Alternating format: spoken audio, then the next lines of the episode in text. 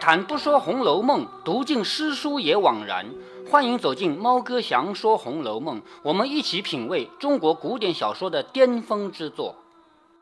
我们现在进入《红楼梦》的第二回。前面第一回呢，其实讲的就是一个什么样的故事呢？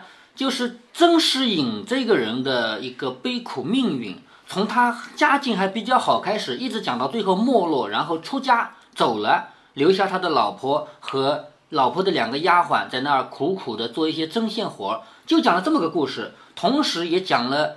贾雨村这个人事业的开端，他拿到了一个启动资金去考试做官，从此他平步青云。你看，一个姓曾的，一个姓贾的，一真一假两个人，一个没落了，一个开始起步了。这是《红楼梦》整个书的第一章，就从这儿开始入手。《红楼梦》第一回结束的时候呢，留给我们一个悬念，也就是说，风素这个人，曾士隐的岳父，他家里就只有谁了？他女儿，也就是封氏，就是曾士隐的老婆，带着两个丫鬟，整天做做针线。这一天，有一位新官上任，上任第一件事，居然是半夜里敲他的门，说拍拍门，说快快快来一个人，新老太爷叫我来传人去问话。那封叔当然是很惊讶了，老太爷上任居然会找我，我有什么事呢？于是他就不知道发生什么事了。第二回叫贾夫人先是扬州城，贾夫人。姓贾的一个夫人，这个人是谁呢？就是贾宝玉的姑妈，是林黛玉的妈妈。贾宝玉和林黛玉是亲戚，是姑妈家的女儿。对于林黛玉来说呢，贾宝玉是她的舅舅家的儿子。姑妈和舅舅这种姑舅表亲，因为你现在呢是没有太多的这种亲戚关系了。比如说你的妈妈是姐妹两个。我你的爸爸是兄弟，对不对？没有太多的亲戚关系。那我小时候这种亲戚太多了。我小时候，我的爸爸既有兄弟也有妹妹，我的妈妈既有兄弟也有姐妹，所以双方都有男有女，所以既有舅舅姨妈。近亲是不能结婚的，那就算，嗯，对，那就算算啊，和父母没规定，他们也不能结婚。《红楼梦》把人间的关系给简单化了，因为毕竟是小说，小说嘛就要集中一些主要的人物来开展他们的这样生活，对不对？所以把关系都简单化了，这是一个方面啊。所以如果站在科学的角度，贾宝玉和林黛玉也好，和薛宝钗也好，还有和史湘云也好，跟任何一个都不该结婚，因为都是表亲啊。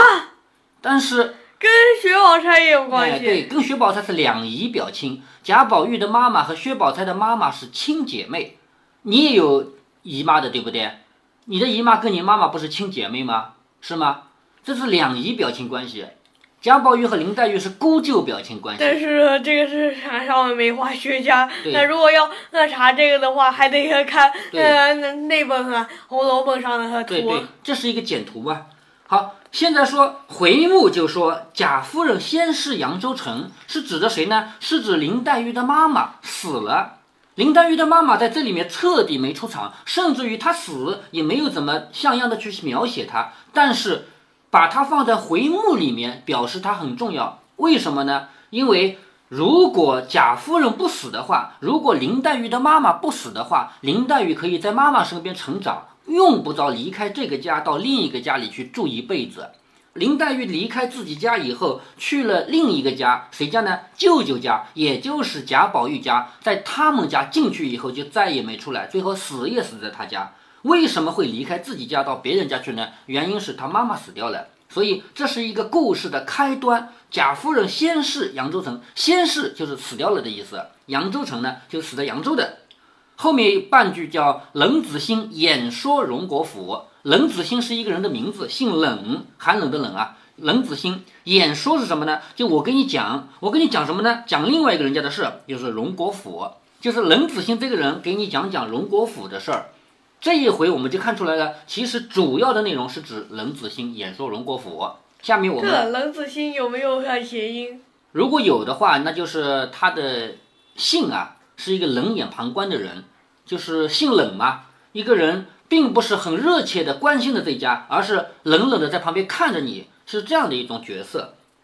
开头就是一首诗，说一局输赢料不真，香消茶尽上逡巡。欲知目下兴衰照，须问旁观冷眼人。旁观冷眼人，这个人姓冷，什么意思呢？第一句话，一局输赢料不真。什么叫一局输赢？如果我们俩下棋，说不定我第一局赢了你，但是第一局赢了就说明我比你厉害吗？不是，不是，对不对？如果说我短暂的有一次赢了你。并不能说明我赢水平高，那短暂的有一次我输给了你，也不说明我没水平，是吗？对，这里是一个比喻，是一个类比，说对于贾府这样的人家，贾府不是很庞大的一个家族吗？他们家一段时间的荣和衰不算什么，所以呢，我们看不出来他家究竟好还是不好。这一句话再铺开来讲，什么意思？贾府，你看他现在啊，繁华的不得了，家里所有人过的日子，包括吃的、穿的都那么好，谁都以为贾府还会过上很多年的好日子。其实这本书要告诉你，贾府这样的好日子为时不远了，已经快要结束了。为什么呢？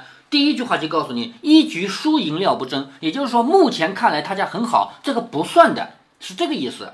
第二句话说，香消茶尽，香。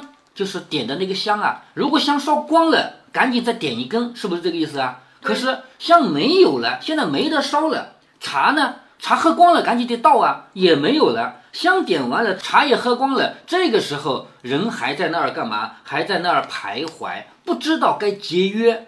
如果真的是你香也烧光了，茶也喝光了，那你赶紧节约一点啊，是不是？可是他们还不懂，贾府这样的大家族到这种地步还不知道节约。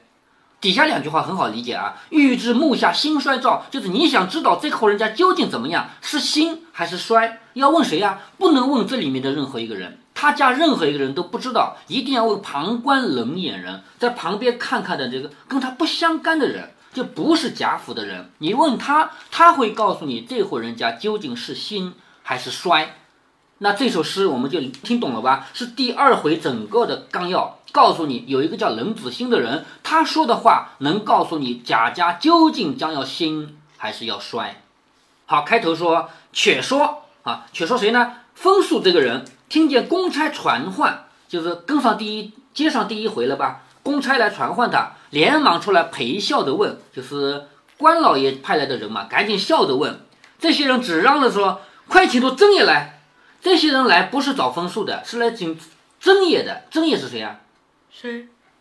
曾世隐吗？为什么他们要来找曾爷呢？因为前面那个官儿啊，轿子抬过去的时候，通过轿帘，通过窗帘往外看，看到了这个丫鬟。上一次他看到这个丫鬟是在曾世隐家里，明白吧？现在他又看到这个丫鬟，他以为曾仕隐搬到这一家人家来住了。所以这帮当差的跑来就打门，说快请出曾爷来。他们没想到曾世隐是投靠了岳父家，而且现在不在这。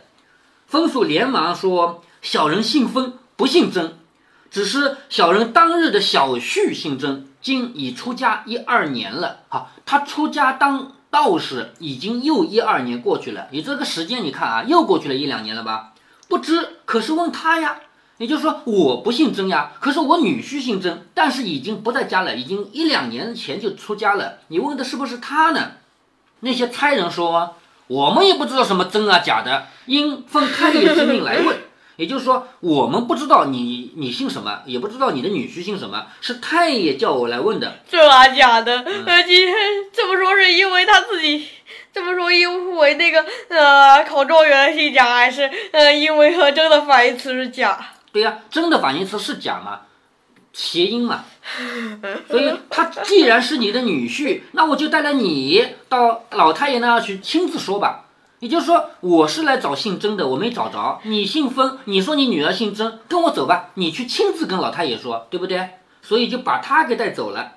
说着，不容分数多言，大家推拥着他去了。你看这个当官的人派来的差人啊，他们也很凶的，也不让人家说话，直接推着就走了。封家个个都惊慌，不知道是怎么回事儿。也就是说，好好的一个人被当差的人叫走了，那不会有什么好事的。咱们现在没有这种想法啊，说如果警察跑来说，请你到我们那去去一趟就行，我又没办法，我怕你啊。古代不是的，古代你进了衙门的话，往往就是倒霉的。那天约二更时，也就到了夜里了。只见风树才回来，欢天喜地回来，很高兴。为什么要欢天喜地呢？旁人连忙问：“怎么回事啊？怎么回事啊？”他说：“原来本府新生的太老爷啊，是姓贾，名化。好，贾话知道了吧？姓贾，名化，字雨村，对不对？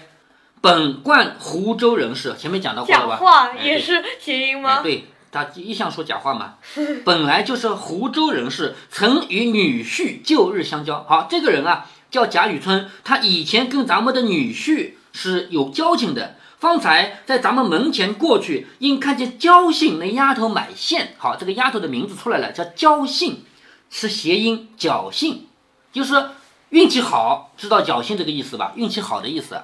说他从门前过去的时候，看到焦信这个丫头在门口买线，他以为我们女婿移居在此，就是以为女婿搬到这儿来住了。我一一将缘故回明。回这个字啊，就是地位低的人向地位高的人说话叫回。你问我话，我回答你，就一个字回。在《红楼梦》的后面很多这个字，凡是主人问仆人，或者说是前辈问后辈，后辈都要说回你的话，都是回答的回回。所以这里就说小人一一回明，就说我把我女婿是怎么怎么逃到我们这儿来的，然后后来又怎么样了，又怎么出嫁了，一一向这个老太爷说了。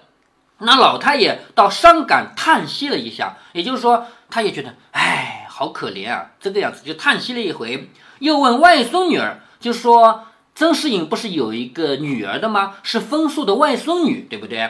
又问外孙女，我说看灯丢了，老太爷说不妨，我自使翻译务必探访回来。你看这个老太爷啊，就是贾雨村说什么？没关系，我一定派人去把他给找回来。说的很好听吧？说了一回话，临走倒送了我二两银子。也就是说，这个风树刚才担惊受怕的，不知道被关老爷叫去有什么事，结果什么事没有，还拿了二两银子回来。曾家娘子听了，不免心中伤感，也就是说，又提起已经走掉的女婿了嘛，心中伤感，一宿无话，这一夜就没说什么。到了第二天，早有雨村遣人送了两分银子。好，这个分什么意思呢？就是一盒一盒装好的银子，不用数了，就是这么多。两分银子，还有四匹锦缎，锦缎就是很好的料子，来答谢曾家娘子。为什么要谢谢曾家娘子呢？因为曾士隐已经走了，曾士隐之前给过他五十两银子，让他去考官儿，现在怎么说也得稍微报答一下的吧，所以就拿了一些银子，还拿了一些缎匹。本来呢是要给曾士隐，但是曾士隐出家了嘛，所以给曾家娘子，也就是这个分数，又寄了一封密书，哈密信，这个信。是一般人不可以看的，只有收信的人自己可以看，叫秘书。给了封数，转托问曾家娘子要谁呢？要那个焦信来做二房。什么叫二房？知道吗？不知道。小老婆啊，大房就是大老婆吗？我已经有了大老婆了，我现在要这个丫头给我做小老婆，所以要这个人做二房。那风叔高兴的屁滚尿流啊！自己家的一个丫鬟，哎，丫鬟又不值钱，是不是啊？那个太老爷要她做二房，高兴的不得了啊，是不是啊？从此以后，用我们家一个不值钱的丫鬟去巴结了一个老太爷，是不是这个概念啊？嗯，所以他高兴的屁滚尿流，巴不得去奉承呢，就在女儿面前一力的就说成了，就是在自己的女儿面前啊，就是曾仕隐的夫人面前就说好话，不断的说好话，就说成了。趁夜用一乘小轿便把交信给送进去了。你看一天都没等，当天晚上就用一顶小轿把这个交信啊给送给了贾雨村。雨村欢喜，自不必说，就贾雨村他。前面不是自从见过这个丫鬟以来，就一直想着她的嘛。现在终于拿到手了，成了他的二房了，高兴自不必说。乃分百金赏分数，好，你看又给了一百两金子，外谢曾家娘子许多物事，也就是另外还给了很多东西给曾士隐的妻子，令其好生养善。也就是说，年纪毕竟大了，要有点钱可以养养老，以待寻访女儿下落。也就是说。同时也要准备的，也许能找到女儿呢。风素回家无话，却说焦信这个丫鬟就是那一天回顾雨村的，也就是说那一天雨村在曾士隐家做客，听到外面有一个人咳嗽声，一看原来有一个丫鬟在折花，然后丫鬟看到了贾雨村，赶紧逃走，在逃的时候还回头看了两眼，就是这个丫鬟，名字叫焦信，也是侥幸，很侥幸。为什么侥幸啊？他侥幸回头看了两眼，侥幸后来又被贾雨村看中，于是就成了当官的人家的二姨太太，所以他侥幸吧。只因偶然一顾，就是偶然回头看了一下，便弄出这一段事来，也是自己料不到的奇缘啊！对他来说，不也是一件好事吗？谁想他命运两记，好命和运前面讲过啊，命就是写在阎王的那个本子上，你该怎么活，这就是命；运呢是后来你还可以调转的，还可以把命给改善一下的这个运。这个人啊，真的叫命也好，运也好，叫命运两记。不曾忘，自到了雨村身边，只有一年就生了个儿子，这叫母以子贵。一个当官的人，他可以娶很多个小老婆。这么多小老婆以及大老婆，这么多老婆放在一起，哪一个最尊贵啊？首先从地位上讲，肯定是大老婆最尊贵，对不对？但是谁能生儿子，谁尊贵？母以子贵，知道吧？所以他生了一个儿子，又半载，贾雨村的嫡妻大老婆死了。那一个人如果说大老婆死了，或者把他给休了，休了就是离婚啊，他可以重新娶老婆的。我们前面说到过啊，以古代的婚姻制度是一妻多妾制，一个人只能有一个老婆。但是如果老婆死了，但是那不是妻和妾都算老婆吗？对，大老婆只能有一个呀，就是真正的妻只能有一个，名称不一样。那些小老婆不可以叫妻啊，只能叫妾，而且正妻也不可以叫妾，名称不一样，地位不一样。妻是从大门抬进来的，吹吹打打抬进来拜天地的。这个过程必须要有，而妾呢，弄一个小轿从小门啊、后门啊抬进来，也不用拜天地，这些都免了，这就叫妾。甚至于有的人连妾都不是，后面我们会读到很多这样的人，连妾都算不上，他也是老婆的身份，也就是说也得把他当老公看待，但是他连妾都不算，也有这样的人。焦信这个人运气这么好，他嫁过去一年生了个儿子，再过半年大老婆死了。大老婆死了以后，就正妻死了以后，按照古代的婚姻制度，是可以把下面的这个妾扶正，扶正就是让她成为妻。对了，嗯，贾雨村他有几个妾？这个没提，不一定有几个。于是贾雨村便将她扶正做了正室夫人。哈，这个是正室，室就是房间的意思啊，就住在正中间那个房间的是正妻。就是不仅仅是地位不一样，连住的房间都不一样。从此以后，焦姓就是什么样的人了？就是这家的太太了，是不是？这里给了两句话，叫“偶因一遭错，变为人上人”。这两句话是一个极大的讽刺。讽刺什么呢？讽刺封建礼教。因为我们前面在读第一回的时候，我给你讲到过，焦信这个人当时还不知道他叫焦信啊，就知道他是个丫鬟，他不应该给外人看见。当主人家有客人的时候，他是不应该被主人的客人看见的，这是第一。第二，被看见了被看见吧，你赶紧逃啊！你逃的过程中就不应该回头再看两眼，这些都是违背了古代对妇女的要求的，妇德都都是违背了的。但是违背了，他没有受到任何坏处。按照平常的小说，你读其他古典小说，你会读到这样一个结果：这个人因为他不遵守妇德，最后落了一个很悲惨的下场，都是这样的。唯独《红楼梦》里面，焦信没有任何悲惨的下场，最后一步登天了，成了官老爷的太太了。所以这里说偶因一遭错，偶尔因为他走错了一步，走错了就是他没有守妇德。但是后面一句话说变为人上人，从此变成了人上人了。变成了一个官太太了，这里就是对封建礼教的讽刺。谁说一定要遵守封建礼教了？谁说看到了陌生人必须逃，必须不回头了？我就讲一个故事给你听听。这个人他不守封建礼教，她是一个违背了封建礼教的女子，可是最后她变成人上人了。你们看，有现成的例子啊。所以作者他精心的编了这样一个故事，就是为了讽刺吃人的礼教。因为你现在读书读的少，你不知道礼教究竟什么意思啊？到后面我们会慢慢的展开来跟你讲所谓的礼教。鲁迅跟他说过，叫吃人的封建礼教。我们古代有很多女子，害死她的不是哪个男人，而是整个一个社会氛围，整个封建礼教。而恰恰在三百年前，就有曹雪芹这个人告诉你，不守封建礼教没关系，甚至于还有一个反面典型，不守封建礼教，最后变成人上人了。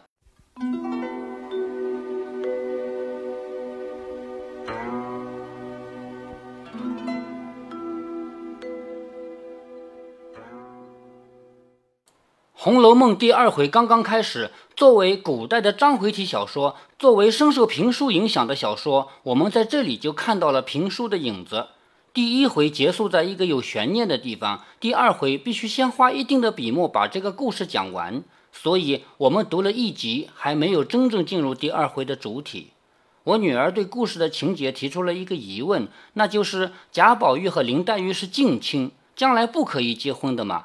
在这里，猫哥只解释了其中一个原因：《红楼梦》作为小说，要适当简化社会关系，所以给贾宝玉安排了三个候选人都是表亲。其实还有另一个原因，猫哥也给女儿讲过。古代那么严格的隔离制度，一个少女从来也见不着男人，她能见到的除了爸爸、爷爷、兄弟以外，就只有偶尔一见的表兄弟嘛。所以，少女心中的男人形象，唯一想象的原型不就是表兄弟吗？猫哥在讲解《红楼梦》的过程中，引用了一句比《红楼梦》晚两百年的话，就是鲁迅说的“吃人的封建礼教”。在这里呢，猫哥必须向大家做个解释。猫哥，我是特别讨厌过度挖掘作者意图的。比如说，我们小时候的语文课本，学了一篇课文以后，经常教大家思考作者的深层次想法。其实猫哥是很反感的，有些完全是无中生有嘛。特别是最近这几年，高考的阅读题会采用当代的文章，而且因为高考试卷的保密要求，连作者自己都不知道他的文章已经成了高考的阅读理解题。特别是后面的那些题目，比方说作者写这句话的真实思想是什么？有记者去问作者本人，作者调侃道：“标准答案还没公布，我怎么知道我是怎么想的？”这不是玩笑啊，这是真事儿。最近这几年老有发生。那么回到《红楼梦》上来，曹雪芹有没有借着焦县的故事嘲笑封建礼教呢？猫哥认为这次我没有过度解读，作者肯定是有这一层思想。为什么呢？就因为两句诗，偶因一招错，变为人上人。作者在这里写两句诗的意图太明显了，完全就是大声宣告嘛。这些问题告诉我们一个道理，那就是当你想要深入思考的时候，你很难分清这些思想是你自己的呢，还是作者想到了没写的。对于这样的问题，根本就没有标准。所以，如果让猫哥来点评高考阅读题，或者点评语文课本，其实也很简单。题目还可以有，讨论也还可以有，但是不要设标准答案就可以了。只要能够在这种题目下方拿出自己观点的，都算正确，这就可以了嘛。《红楼梦》不仅是一部小说，它启发我们聊开来的话题太多了。好吧，打住。如果您觉得猫哥的读书分享有益有趣，欢迎您点击订阅，这样您将在第一时间收到猫哥的更新提醒。如果您有什么要对猫哥说的，不管是赞还是批评，不管是提建议还是唠唠嗑，欢迎您在节目下方留言。您也可以加猫哥的公众号，四个字“猫哥在线”。您还可以加入猫哥的听友群中，微信群呢，用语音节目没有办法说清，还是 QQ 群方便，群号为八四九九六六八九九。不管加入 QQ 群还是微信群，还是在节目下留言，还是在公众号留言，您都可以围绕着书中的智慧和读书的乐趣畅所欲言。好，再见。